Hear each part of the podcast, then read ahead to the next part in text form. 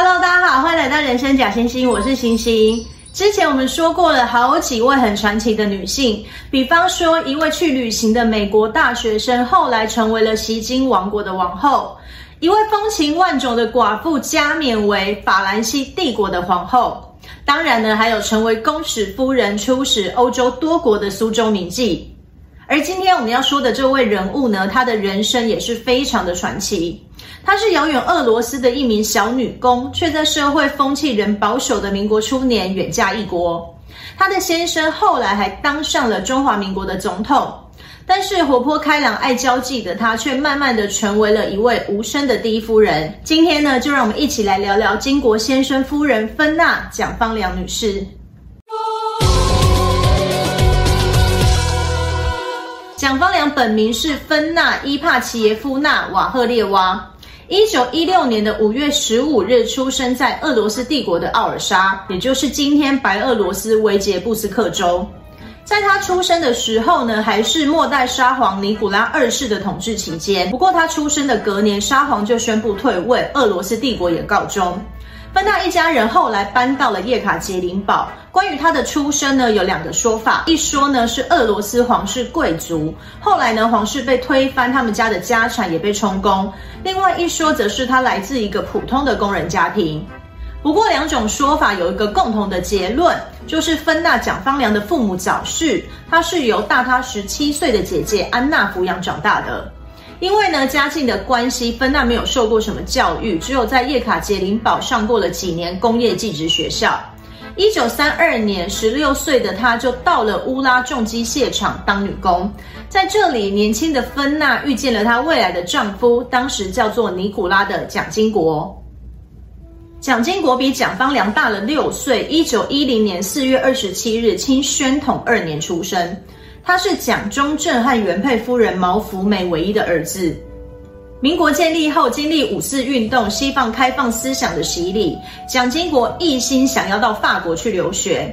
但是民国建立之初，局势混乱，北方呢仍被军阀的北洋政府占据，武力不足的国民军得不到西方的澳援，国父孙中山便选择了联俄容共，接受苏联的武器以及银钱的支援，好进行北伐。而为了表示两国友好，苏联在国父去世的同年十月七日，于莫斯科成立了中国孙逸仙劳动大学。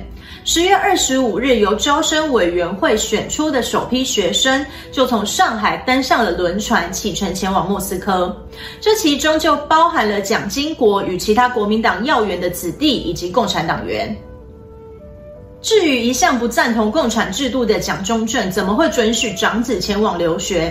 没有人知道真正的原因。有人说，当时蒋经国在北京认识了一些共产党员，认为共产主义可以为社会带来繁荣，便向父亲争取去苏联留学。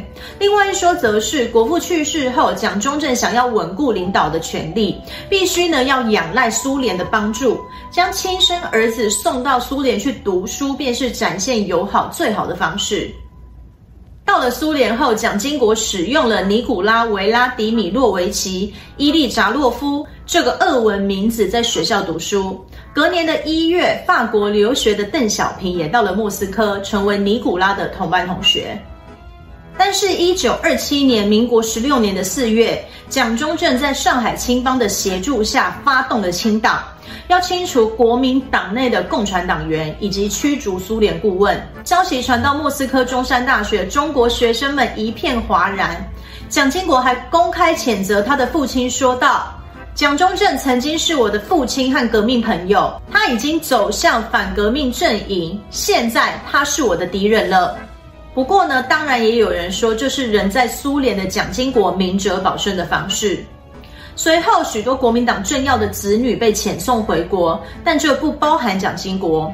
后来完成学业的蒋经国多次申请回国，也都被苏联驳回。而蒋经国倾向支持的苏联布尔什维克党领袖托勒斯基，又斗输了政敌史达林。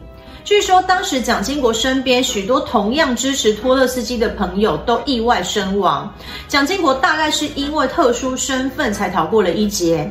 但是，一九三零年开始，他被安排体验无产阶级的生活。他先是到了莫斯科的塔纳马电线工厂当工人，后来中国共产党驻莫斯科代表王明把蒋经国调离了莫斯科，到西伯利亚的一个小火车站做搬运工。接着他又被派到同样在西伯利亚的阿尔泰金矿场当矿工。然后，一九三三年的十月，蒋经国再被分配到更远、更冰天雪地的乌拉重机械厂当工人，做苦工、搬铁条、修马路等等。不过呢，他并没有怨天尤人，而是认真负责的努力工作。短短的一年后，他就晋升为副厂长。也是在此时，他遇见了他的终身伴侣，当时不到二十岁，在工厂当女工的芬娜蒋芳良。年轻漂亮的芬娜可以说是寒冷乌拉重机械厂的一股暖流，整天做着一成不变工作的工人们，唯一的慰藉就是看到美丽的厂花芬娜。在高大挺拔的俄罗斯工人里，体型较小的蒋经国丝毫不显眼。那他是如何虏获芬娜的芳心呢？据说有一段浪漫的小故事。有一天呢，芬娜从工厂下班要走路回宿舍。寒冷的西伯利亚冬天天黑得很早，回到宿舍的沿路也很荒凉。芬娜走到一半，忽然出现了歹徒，想要非礼她。此时呢，刚好也要回宿舍的蒋经国就挺身而出，英雄救美。不过由于俄罗斯人的体型比较庞大，据说蒋经国是被揍得鼻青脸肿。但是芬娜仍然相当感激他的出手相救，两人也开始越走越近。一九三五年三月十五日，十九岁的芬娜就嫁给了二十五岁的尼古拉。婚后不久，芬娜生下了两人的长子 Alan 蒋孝文。结婚的第二年，在诞下两人唯一的女儿蒋孝章。虽然蒋经国因为支持托勒斯基以及蒋中正儿子的双重身份，再度被苏联肃清，不仅取消了他苏联共产党候补党员的身份，还解除了他在乌拉重机械厂所有的职务。一家人的生活全靠着芬娜辛苦做工赚的微薄薪水，虽然呢过得很辛苦，但是在异乡的尼古拉以及孤儿芬娜就是彼此最好的依靠。一九七九年三月十五日，两人结婚的四十四周年。蒋经国在日记里写道：“自结婚以来，还是在开始一两年自食其力，待隔日之粮，有时靠着借贷为生的苦日子，是我夫妻最愉快的时候。”民国二十五年，西元一九三六年十二月十二日，发生了震惊中外的西安事变。时任西北剿匪副总司令的张学良和国民革命军第十七路军总指挥杨虎城，在西安劫持了国民政府军事委员会的委员长蒋中正，要求蒋中正立即抗日，停止剿匪。蒋中正被迫同意再度国共合作，联合攘外，中苏的关系也因此缓和。一九三七年三月二十五日，在苏联已经待了整整十二年的蒋经国，终于被同意回国。他带着二十岁的妻子芬娜、一岁的长子以及刚刚出生的女儿，踏上了回国之路。而芬娜这一离开，就再也没有回到故乡了。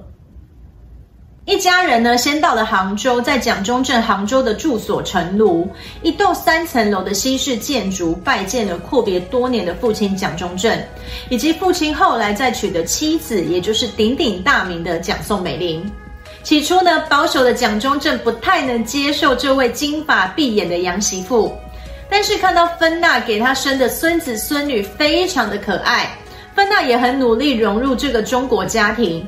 蒋中正呢，便接受了这个养媳妇，还为她取了中文名字，叫做芳娘。拜见过父亲后，蒋经国带着全家人回到了故乡浙江奉化溪口镇。母亲毛福梅见到十多年未见的独子，两人相拥而泣。又看到儿子给他带回来了媳妇、孙子、孙女，毛福梅非常的开心。据说呢，他听闻蒋中正给芬娜取的中文名字芳娘。觉得一个二十岁的姑娘叫做娘实在不太合适，也觉得“芳”这个字过于俗气了，就为她改名为芳良，这也就成为了我们后来熟知的名字蒋芳良。蒋经国和蒋芳良当时在苏联结婚的时候，只有在宿舍举行了简单的仪式。毛福梅呢，坚持要为儿子媳妇补办婚礼。他命人连夜为两人定制衣服，三天后便在蒋家的封号房举行了隆重的中式婚礼。蒋经国身着长袍马褂，蒋方良则是穿着旗袍头戴凤冠。从此呢，俄罗斯姑娘芬娜就成为了蒋家的媳妇方良。她开始改穿旗袍，用筷子说西口方言，和婆婆学做宁波菜。但在保守的溪口镇，一个外国姑娘还是让人感到很稀奇。有一次，蒋方良穿着泳衣去河边游泳，让民风保守的乡下人吓死了。打从心底喜欢儿媳的毛太夫人呢，还出面和街坊邻居说：“外国人就是这样的，大家不必大惊小怪。”后来，随着蒋经国的职务调动，一家人也跟着搬迁了多个地方。因为日军节节进犯，一九三九年，民国二十八年的三月，蒋经国被父亲派到了离战事较远江西省第四行政区赣南地区，做行政督察专员兼保安司令。一家人呢，在这一住就是五年，这也是蒋方良在中国大陆住最久的地方。后来，根据两人最小的儿子蒋孝勇的回忆，这段期间应该是他母亲一生最活跃、最自在的日子。当时的蒋经国正慢慢开始崭露头角，他全力投入工作，蒋方良就成为了他最佳的贤内助。不仅呢，在家当了称职的女主人，招呼来家里做客的官员们；对外，她也为丈夫积极筹款抗日，还和官太太们做起了慈善。一同分送食物给士兵以及难民，并且响应丈夫蒋经国为妇女减轻负担、广设托儿所的政策。每当呢有托儿所成立，蒋方良都会亲自到场送礼祝贺。因为她的个性很活泼外向，对外交涉非常的适合她。再加上能够支持丈夫刚起步的事业，她当然更是乐此不疲。但是，也是在赣南的这段期间，蒋经国和一位书记，也就是秘书张雅若，有了婚外情。民国三十年，张雅若还为蒋经国生下了一对双胞胎兄弟张孝言、张孝慈。不过，当然因为没有验过 DNA，两人的身世并没有办法百分之百的确定。而蒋方良知不知道丈夫的这段婚外情？据小儿子蒋孝勇的说法是，母亲应该当时就知道了，但是关于孩子的事是全然不知情。一直到蒋经国去世后，双胞胎的哥哥张孝言有意认祖归宗，蒋方良才知道有双胞胎的这件事。不过，生下两兄弟的隔年，民国三十一年，年仅二十九岁的张雅若骤逝，死因至今仍是个谜。蒋经国再也没有见过这对兄弟，蒋方良也未曾过问过婚外情一事。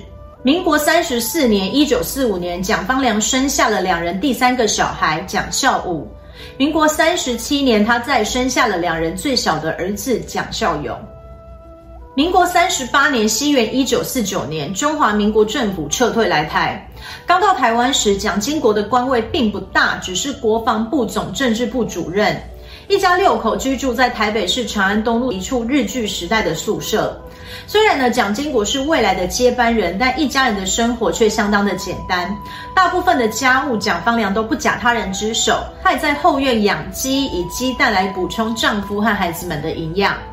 喜爱热闹的蒋方良也时常会在家里招待蒋经国的部属们。闲暇时，蒋方良喜欢打打麻将、上电影院看电影。蒋经国休假时，夫妻俩也会带着四个孩子出去游玩、逛街。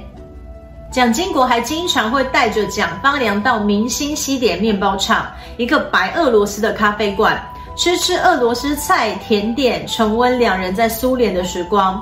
而且呢，酒量都不错的两人还会和大家一起喝伏特加，酒意正浓时，两人也会当场拥吻，感情可以说是相当的好。不过，随着蒋经国的官越做越大，蒋方良却越来越低调。他原先呢还有一些俄罗斯的朋友，大家会时常聚会解解乡愁。但是当俄罗斯朋友希望蒋方良帮忙关说时，蒋方良只说道：“我从来不过问尼古拉的事。”再加上蒋经国十分不喜欢蒋方良与官太太们成为小圈圈，蒋方良便渐渐地与朋友们保持距离。一九六九年，因为长安东路的拓宽工程，一家人搬进了位于大直的七海寓所。西雅寓所比起从前在铁路旁长安东路的家，环境好得多，而且幽静隐秘。但也因为这样，蒋方良更加的深居简出。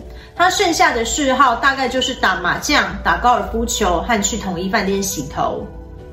但是后来当上行政院长的蒋经国不希望被别人闲话说院长夫人也爱打麻将，从此蒋方良就再也没有上过牌桌。一九七五年，民国六十四年，蒋中正逝世。三年后，民国六十七年三月，蒋经国当选为第六任中华民国总统。五月二十日，于国父纪念馆宣誓就职，蒋方良也成为了第一夫人。但是因为蒋经国不愿意妻子抛头露面，再加上蒋中正的夫人蒋宋美龄仍然健在，蒋方良便从未以蒋夫人自居，正式的官衔为金国先生夫人方良女士。而他最喜欢的高尔夫也因为被视为贵族运动，蒋经国下令公务员一律禁止打高尔夫。身为第一夫人的蒋方良当然要以身作则。原本呢，他还偶尔会去统一饭店洗洗头，后来也为了贯彻蒋经国的节俭制度，连头也不去洗了，几乎成为了一位无声的第一夫人。不过尽管如此，蒋方良却不是我们想象的孤单，她的生活重心呢，就是丈夫以及四个小孩。每当家里有人过生日或是两人的结婚纪念日，全家人都会一起庆祝。在家里呢，举办简单的派对，夫妻俩会一起跳舞。有时在儿女的簇拥下，蒋经国也会当场亲吻蒋方良，这就是蒋方良最快乐的事了。不过晚年的蒋方良却是伤透了心，三个儿子仗着自己的家世，个个大祸小祸不断。没有受过什么教育的蒋方良一直自责未能将孩子教好。一九八八年，民国七十七年，七十七岁的蒋经国因为严重糖尿病病逝，丧夫之痛尚未痊愈。隔年卧病多年的长子蒋孝文也因为咽喉癌过世。接下来，蒋方良又陆续送走了次子蒋孝武和幺子蒋孝勇。短短的八年内，蒋方良就送走了丈夫和三个儿子。唯一的女儿蒋孝章也远嫁美国。蒋方良此时是真正的与世隔绝了。后来，蒋方良曾说，每通来自台北荣民总医院的电话，都是催促他再赶一趟伤心的路程。二零零四年十二月十五日，蒋方良因为肺部肿瘤导致呼吸衰竭，病逝于台北荣总，享寿八十八岁。随后，她与丈夫蒋经国合葬在桃园纳西陵寝。来自俄罗斯的芬娜，因为爱情嫁给了尼古拉，到中国成为了蒋方良。为了家庭，为了丈夫，再也没有回到故乡，孤独的走完了一生。金国先生夫人方良女士的故事就到这里结束了，我们下次再见喽，拜拜。